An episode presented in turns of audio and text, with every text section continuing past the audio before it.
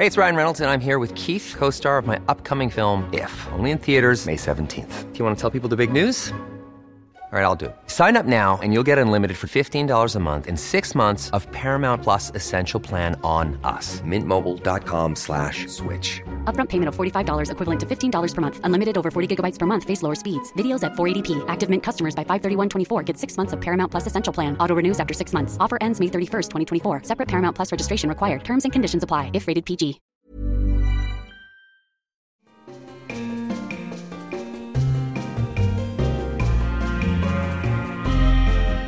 Hay rastro del Guadalupe Reyes y todo se lo debemos a la rosca, pues luego de partirla nos quedamos con una deliciosa deuda que hay que pagar, los tamales.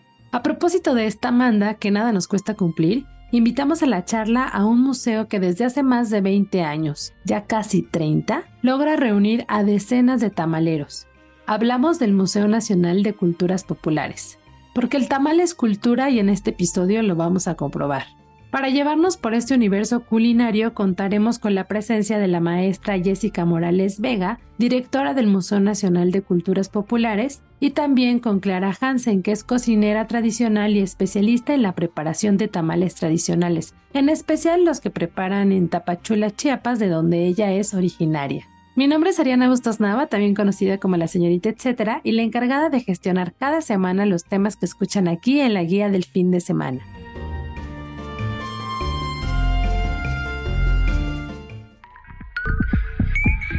La guía del fin de semana, con la señorita etcétera.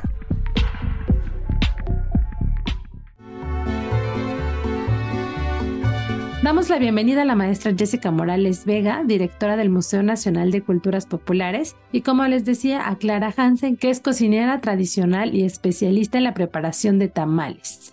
Gracias a ambas por llevarme hasta la cocina y por las salas del Museo Coyacanense. Al contrario, gracias por la invitación. La verdad es que también estamos sumamente entusiasmados porque sabemos que cada año la Feria del Tamal eh, recibe miles de visitantes y la verdad es que es un buen espacio para degustar los tamales de diferentes regiones de México y también de otros países invitados. Entonces ya todos listos.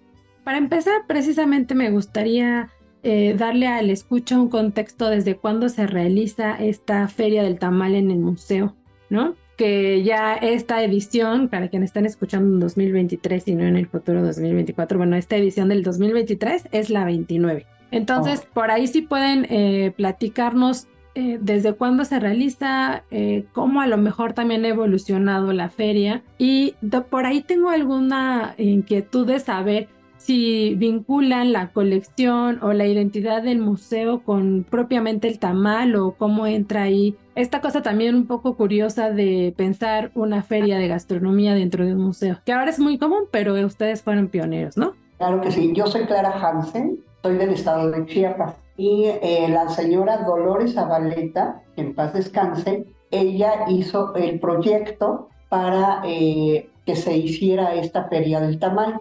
Su servidora como mexicana, pues estuvo acompañándola y todo. Metimos el proyecto aquí en noviembre del 92, lo autorizaron y empezamos en el 93 a hacer el evento de la Feria del Tamal. Los primeros expositores fuimos puros mexicanos, bueno, fuimos 10 mexicanos y 3, una de Centroamérica, una expositora de Centroamérica y dos de Sudamérica. Empezamos 13 expositores y la verdad fue un éxito, fue bien aceptado por el público y pues de ahí en adelante estuvimos presentando eh, el grupo, nosotros nos encargábamos de eh, invitar a los expositores del tamal, checábamos que fueran buenos tamales, etcétera, precisamente para que no se perdiera esta tradición y sobre todo que presentáramos buenos productos que ese es el fin principalmente, que llegue a la gente un producto de calidad, un producto de tradición, porque esto del tamal es tradición 100% mexicana. Oye, Clara, y, perdón, ahí, aprovechando que tú fuiste de las mentes que se le ocurrió hacer esta propuesta, ¿cómo fue que pensaron en un museo para, para este tipo de evento y no a lo mejor como no sé, la calle, ¿no? Que es muy callejero. Me intriga y, se me hace una, un súper acierto incluir a los tamales dentro de pues un espacio cultural que además a lo mejor teníamos en ese entonces también como otra idea de lo que se podía encontrar ahí dentro, ¿no? Claro. Eh, afortunadamente yo vivo aquí en Coyoacán, también Dolores Zabaleta es de Coyoacán, o era de Coyoacán, perdón, y pues aquí en el museo había la tradición desde el 90 o antes que sacaban una convocatoria que decía, viste a tu niño Dios y tráelo a concursar. De ahí nosotros tuvimos la idea, precisamente, bueno, si viene a concursar el niño Dios y es muy tradicional por el Día de la Candelaria, que son que se celebran las candelas, pues qué más presentar esta exposición con una feria del tamal. Y así lo expusimos y fue aceptado por la directora en ese entonces, que en paz descanse también, la directora, la doctora Cristina Payán. Super, pues el combo, el niño y el tamal. Exacto. Entonces, bueno, pues se tiene que pagar de alguna manera, cuando partes la rosca, pues tienes que pagar con tamales. Entonces, de ahí toda esta historia la presentamos y fue aceptada. Y aquí es donde se inicia la Feria del Tamal como tal en un centro de cultura muy famoso, aparte muy tradicional, como su nombre lo dice, Museo Nacional de Culturas Populares.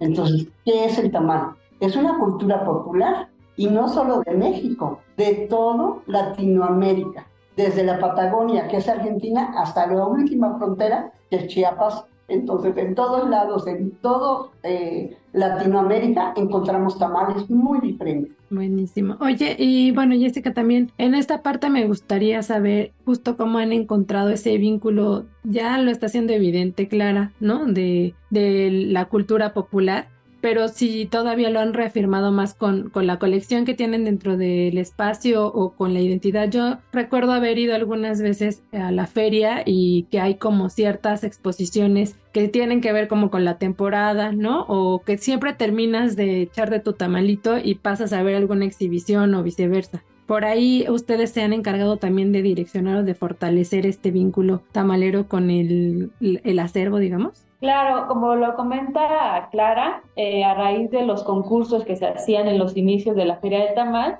se fue sumando a la colección del Museo Nacional de Culturas Populares estos niños Dios que tenían características propias de cada región de México principalmente. La colección hoy en día se llama Viste a tu Niño Dios, tiene más de 50 eh, piezas como tal y como tú lo comentas, en esta temporada siempre eh, se exhibe aquí en el museo para que la gente pueda conocer las diversas formas en que tradicionalmente en las regiones de México se viste al niño Dios. Hay unos que han sido incluso muy polémicos, por ejemplo, el niño Dios que está como vestido, o no vestido, más bien tiene petróleo, como para también dar este significado o vincular a, todas las clases que están trabajando en diferentes eh, zonas donde se trabaja con recursos naturales, que también ellos tienen pues sus propias creencias, sus tradiciones, que los vinculan y los unen más este, en estas épocas, en estas fechas. Comentarte que aquí en el museo, en las vitrinas, van a estar eh, exhibidos esta, esta parte de la colección y también en el Metro Zócalo, en la línea 2, habrá una pequeña muestra de esta colección Viste a tu niño Dios.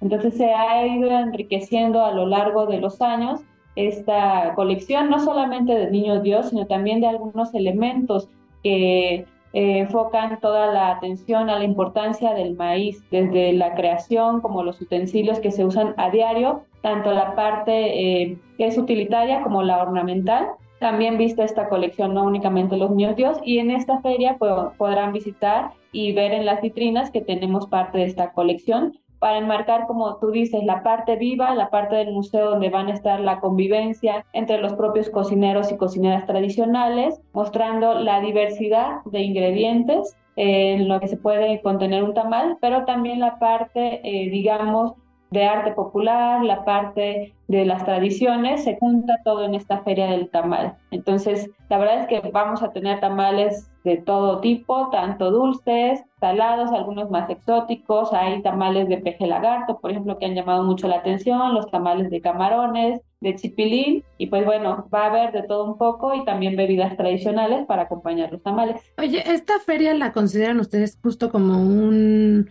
como un ejemplo de la cultura alimentaria mexicana, entiendo, ¿no? Claro, sí, porque es una que tiene fundamento en, el maíz, que es un eh, elemento fundamental de la cultura popular mexicana y que está prácticamente en todas las regiones de México y ya en cada uno de los estados o de las diferentes culturas ya eh, agregan estos ingredientes y por eso es una parte, una fiesta de la cultura popular mexicana, pero también una fiesta de la cultura alimentaria como tal.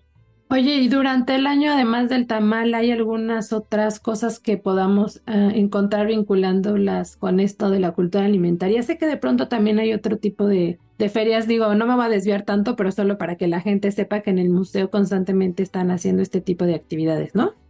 Sí, generalmente se realizan en todo el año ferias tanto artesanales como eh, vinculadas con la tradición alimentaria. Este año tendremos varias ferias que tienen que ver con la parte, digamos, eh, directamente del campo hacia los visitantes, es decir, productores que nos están eh, solicitando el espacio también para que ellos puedan ofrecer sus productos sin intermediarios de venta de maíz, de venta de fruta, de venta de todo lo que tiene que ver con el campo directamente, estarán aquí en el museo a partir del último, eh, la última semana de febrero, podrán visitar un mercado verde y es parte de esto, de acercarnos eh, directamente a los productores para que no haya intermediarios y tanto ellos ganen, eh, tengan un recurso, pero también nosotros al tener algo de primera calidad, sin tener conservadores, sin tener como que tantos procesos que ayudan a mantenerlos directamente. Y habrá diferentes ferias también a través de lo largo del año que tienen que ver precisamente también con las culturas del norte, del sur, de la región maya. Y en cada una de estas ferias artesanales eh, se hace una muestra de la cocina tradicional de esas regiones. El año pasado hubo, por ejemplo, de la región maya eh, y también venía acompañada de la gastronomía tradicional, de la cocina tradicional, y también este año están contempladas así, por regiones, acompañadas de artesanía y también la parte alimentaria que es sumamente importante y sumamente atractiva para todos los visitantes. Buenísimo, así también nos permitimos, digamos que viajar sin salir de la ciudad, ¿no? Para probar y conocer parte también de, la riqueza culinaria y artesanal que existe en el país.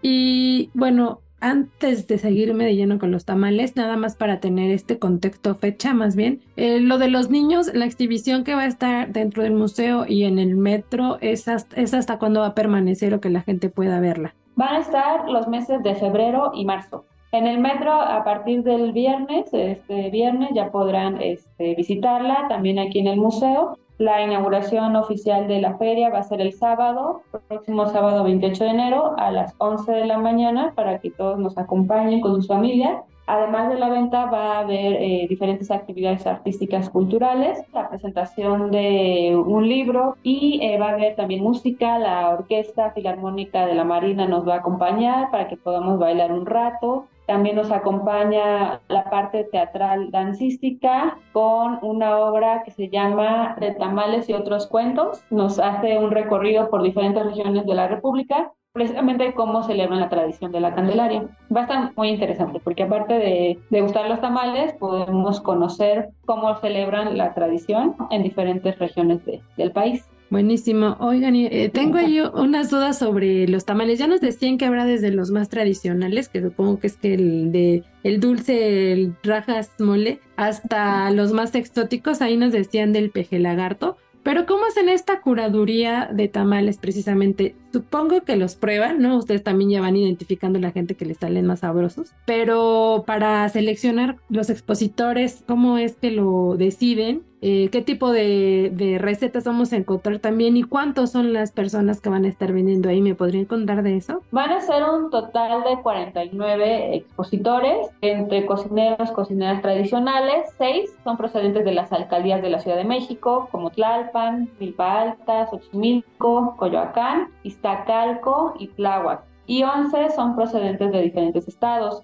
Oaxaca, Chiapas, Tabasco, Yucatán, Guerrero, Veracruz, Michoacán, Puebla, Tamaulipas, Guanajuato, el Estado de México y también hay de países invitados, países latinoamericanos, Panamá, Colombia, Honduras, Guatemala y El Salvador. La curaduría como tal se ha ido realizando a través pues de estos años se han ido ya conformando el grupo. Prácticamente cada año se suman nuevos a, raíz de las 13 personas que iniciaron. Se han hecho también invitaciones eh, a diferentes otros grupos que se han ido sumando y ya cada año se va renovando el mismo grupo pero obviamente se va haciendo un poco más grande porque cuando vienen los visitantes dicen, ah, yo conozco a alguien, me voy a invitar y se van corriendo la voz para, eh, digamos, hacerse partícipes en la feria nos mandan una carpeta, también como tú dices antes se, prueban los tamales y ya Amigos del Museo, que es la Asociación Nacional del Museo que de alguna manera coordina la feria, pues también ellos hacen la, la, curaduría y la invitación directa a través de Amigos del Museo. Pues los ingredientes son muy diversos. Hay cosas que de veras no conocemos tradicionalmente, porque aquí en la Ciudad de México, pues los clásicos, ¿no? Verde, rojo, de mole, el de dulce rojito o el de piña, y bueno, son los más tradicionales. Y eh, desafortunadamente, perdón que así me expresé, pero el tamal oaxaqueño que presentan aquí en la Ciudad de México, pues la misma gente lo, lo ve con este tipo de eventos que realmente no tiene nada que ver un tamal oaxaqueño de la esquina a un tamal oaxaqueño realmente elaborado por personas de Oaxaca. Es muy diferente hay una diversidad muy grande también de tamales en Oaxaca, que digo, los más populares son el de mole rojo, el de mole negro, el amarillito, son muy tradicionales. En Veracruz por lo menos también hay muy buenos tamales, muy sabrosos, que los hacen mucho con pescado. Haga de cuenta el delote, el elote tierno, lo amasan, o sea, lo preparan para hacer un tamal y le ponen marisco, pescado principalmente, o el zacahuil, que es muy famoso por las tres huastecas o cuatro huastecas que ya tenemos, ¿no? El zacahuil es un tamal muy tradicional, muy prehispánico, porque ese no lleva nada de grasa. ¿Por qué? Porque se prepara con las tres carnes, que es pollo, cerdo y res. Y todo esto se conjunta con un maíz desquebrajado y se pone a cocer en bandeja de madera, como el famoso aquí en México, el que se hace en horno de tierra, ¿sí? que es la barbacoa. Ese mismo estilo se hace en, en Zacahuil.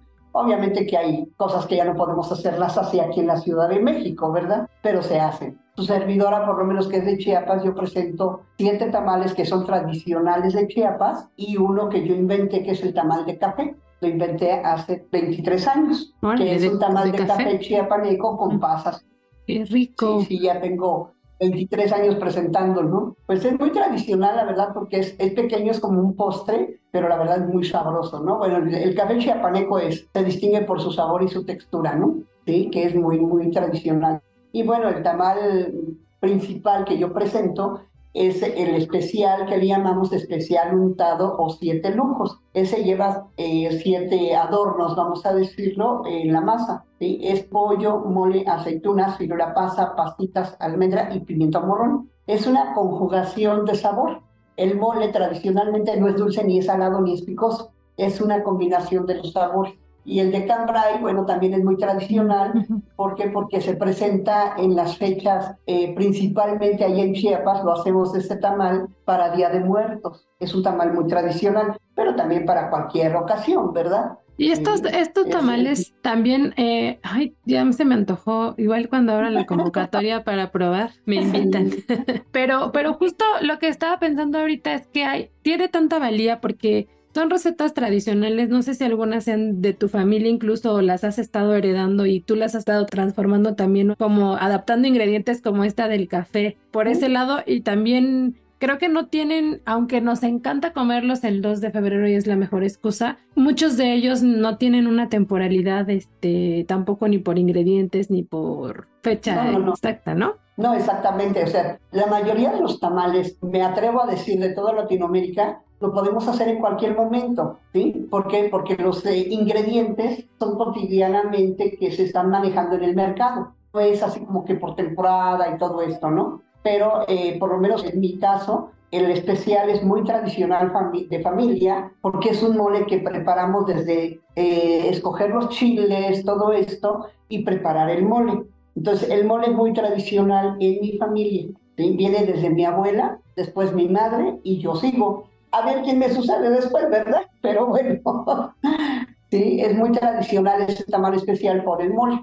Oye, Clara, y justo em, con esta, ¿han encontrado sincronicidades tal vez de ingredientes o de preparaciones con estos invitados que tienen que Panamá, Colombia, Honduras, Guatemala, El Salvador? ¿Qué han encontrado como digamos que estas similitudes entre nuestros tamales y los de ellos que pudiéramos aquí mencionar? Mira, los tamales por lo menos eh, de Colombia, de Perú, de Venezuela, son elaborados, no le ponen mole, porque ellos no consumen el mole, pero le ponen verduras, las aceitunas, las alcaparras, la papa, la zanahoria, y lo que nos une definitivamente es el maíz. El maíz es lo que nos une totalmente, porque los tamales realmente que son elaborados, vamos a decirlo muy tradicionalmente, se elaboran con maíz. Y bueno, como sabemos, el maíz, así como los seres humanos, hay de todos los colores, blanco, amarillo, verde, rojo, eh, morado, en fin, o sea, es una gran variedad de colores que tiene eh, la cultura del maíz y bueno, a mí me encanta, ¿no? Me encanta porque de veras aprende uno mucho con esta cultura. Y, en un solo, en un solo envoltorio, digamos, encuentras mucha historia, ¿no? Tanto ingredientes como preparación.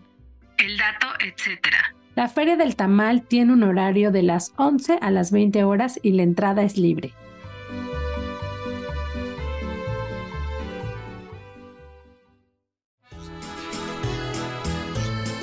Continuamos la charla con Jessica Morales Vega, directora del Museo Nacional de Culturas Populares, y con Clara, cocinera tradicional especialista en la preparación de tamales. También me gustaría que nos contaran un poco, pues, de los rituales que hay para elaborar tamales. Ya sabíamos ahí que, que si la moneda, que si le, hay gente que les canta, creo, no sé qué tanto se, se hace para que salgan buenos, pero ¿a ti qué te gusta hacer, hacerle a tus tamalitos para que queden más ricos? Principalmente son dos factores muy importantes para hacer los tamales. Cualquier persona lo puede hacer, que esté contenta y que lo haga con amor. Son dos factores primordiales. ¿Por qué? Porque si tú haces simplemente una cocinera que está haciendo algún guiso y estás de malas, definitivamente no te va a salir bien. Se te va a pasar de sal, no se cuece bien, etc. Y los tamales son muy delicados, muy delicados. ¿Por qué? Porque si tú haces un tamal y estás enojada o en ese momento te enojas, lo envuelves, lo pones a cocer y no se cuece. Así de fácil. Y yo ya lo he experimentado. tiene uno que estar contento, tiene uno que estar alegre, eh, tener buena vibra, como dicen, y sobre todo hacerlo con amor. Entonces, para, para ir a, para ir a la feria del tamal, ya sabemos que vamos a estar comiendo, pues vamos a estar involucrándonos más en la cultura alimentaria mexicana, alimentando también con amor, porque los tuvieran que haber hecho con mucho amor para que estén ahí en la feria. Y que además vamos a estar conociendo también qué, se, qué se produce o qué se cocina en distintos puntos eh, de Latinoamérica y del país. Y sé que va a haber bebidas también ahí, ¿no? Para estarle pasándonos el tamalito. Así es, hay bebidas tradicionales como atoles, ¿sí? Eh, hay bebidas frías que presentamos, eh, la bebida fría por lo menos de Oaxaca, Chiapas, Tabasco y algunas otras regiones del sureste, son elaboradas con maíz. Yo voy a presentar el tascalate, lleva maíz, cacao y la semilla del achiote. La semilla el achiote son unas semillas muy duras que se tuestan en comal de barro y se muelen y queda como polvito. Es como un pinole, pero se disuelve en agua y es delicioso. Y es fría. Es fresco. O el pozol, que es fresco también, y es maíz esquebrajado con cacao y canela. Muy sabrosas esas dos bebidas, muy tradicionales de, de Chiapas. El pozol es más tradicional de todo el sureste y el tascalate sí es autóctono de Chiapas en Oaxaca por lo menos hacen el tejate. El tejate es una bebida fría también, pero espumosita, ¿sí? Y para que salga espumosita tiene que estar hablando con el, con el molinillo para que salga la espuma. Y es muy tradicional aquí hacen esto también. Hay una agua que presenta Honduras, que es morada, y lleva maíz morado y lleva varias frutas así. Es una mezcolancia de sabor muy, muy tradicional. Y también se, también se vale que vayamos y pidamos ahí recetas para intentar un poco seguirlo en casa, ¿no? Claro, eso es muy bonito. De veras que nosotros, como expositoras, nos sentimos muy halagadas que la gente venga y pregunte. Finalmente, me gustaría saber si las dos tienen como en el radar algunos otros lugares, digamos, o proyectos que pudiéramos tener también presentes además del museo para involucrarnos más en la cultura alimentaria mexicana o en especial los tamales, digo, para expandir esto, este conocimiento que también nos podemos comer. Claro, hay, eh, también va a haber una feria en el Centro Cultural Los Pinos y ahí hay un centro que se llama Sencali y precisamente se dedica a toda la parte de cultura alimentaria del país. Entonces también podría ser que quienes nos escuchan también visiten el Centro Cultural Los Pinos, después se vengan al museo o al revés para que también conozcan eh, a diferentes expositores, diferentes formas de pues degustar un tamal, porque también la hoja depende mucho también del saborcito, ¿no? si se hace hoja de plátano, de maíz. Como bien decía Jessica, eh, Los Pinos es un buen referente también para estar como involucrándose más con la cultura alimentaria mexicana pero pues hay que aprovechar esta edición, pues con Clara ahí, que es nuestra enciclopedia eh, tamalera, para que vayan a preguntarle las dudas que tengan ahí. Y bueno, espero que escuchen el programa, bueno, el episodio antes de, ir a la feria y si no, pues después la pueden buscar también para, para saber qué es lo que nos estamos comiendo. Muchísimas gracias por la charla las dos. Muchas gracias. Al contrario, los esperamos en el Museo Nacional de Culturas Populares. Estamos ubicados en Avenida Hidalgo, número 289, en Coyoacán Centro y Colonia del Carmen. A los que nos escuchen, por favor, visítenos, no se van a arrepentir. El dato, etcétera. El Museo Nacional de Culturas Populares se ubica en Avenida Hidalgo 289 en la Colonia del Carmen. Esto es en Coyoacán. Si quieren seguir de cerca la programación que habrá en esta feria y las actividades que se realizan dentro del recinto durante el año, pueden buscarlos a través de sus redes sociales. Los encuentran como Museo Culturas Populares.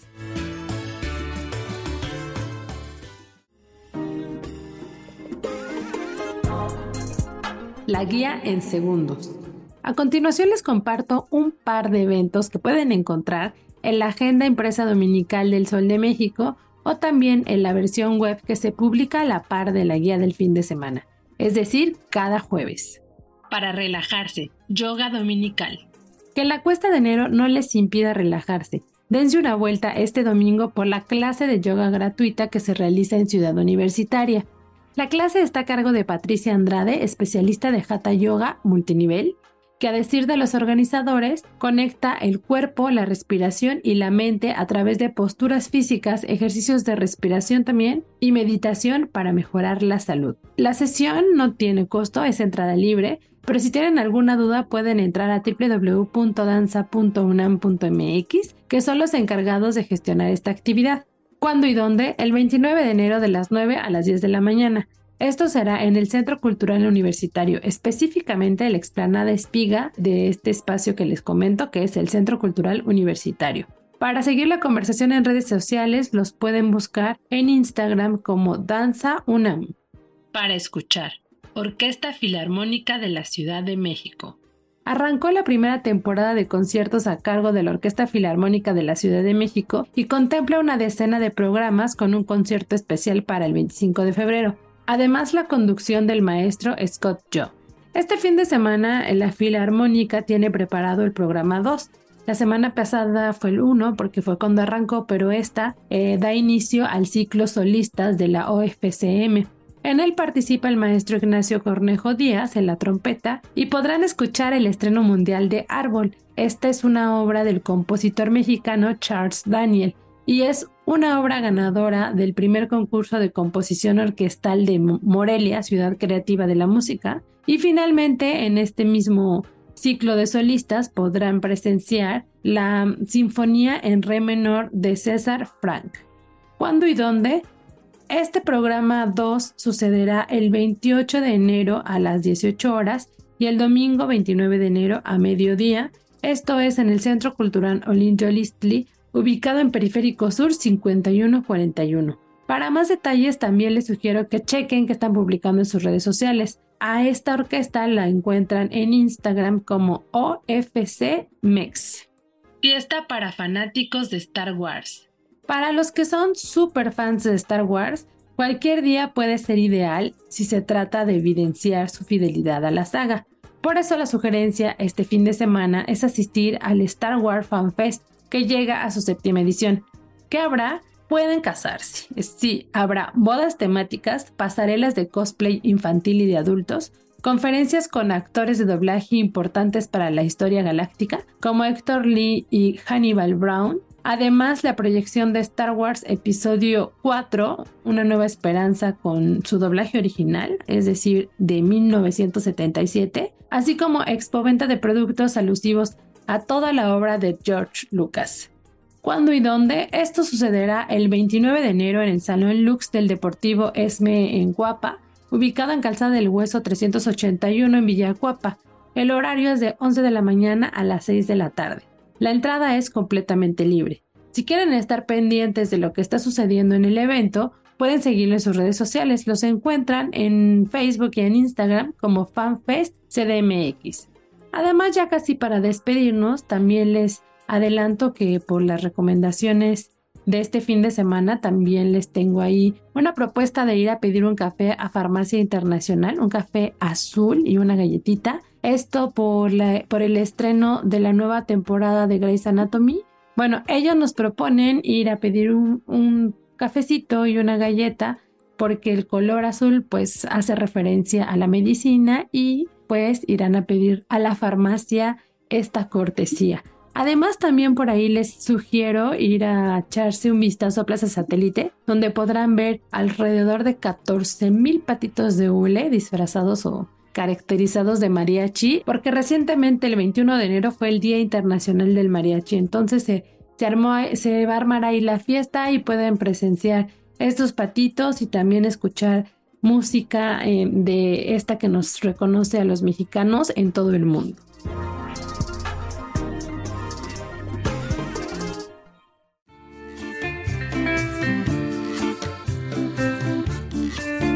llegamos al final de la guía del fin de semana. Les recuerdo mi nombre, yo soy Ariana Bustos Nava, también conocida como la señorita etcétera. Pueden seguir la conversación conmigo o compartirme recomendaciones para que también aquí las cuente a través de mis distintos perfiles de redes sociales. Me encuentran como la señorita etcétera en Facebook, Twitter e Instagram.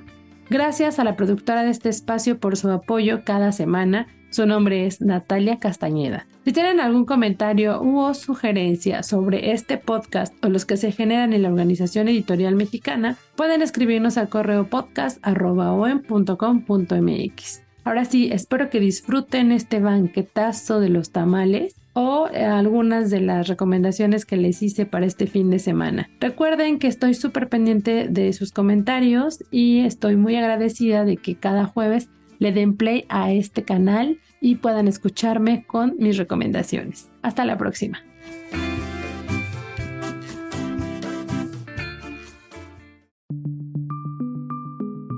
Es una producción de la Organización Editorial Mexicana.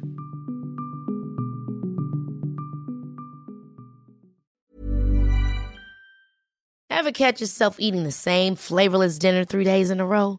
Dreaming of something better? Well, HelloFresh is your guilt-free dream come true, baby. It's me, Kiki Palmer.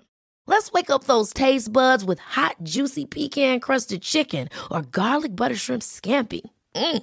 Hello Fresh. Stop dreaming of all the delicious possibilities and dig in at HelloFresh.com. Let's get this dinner party started.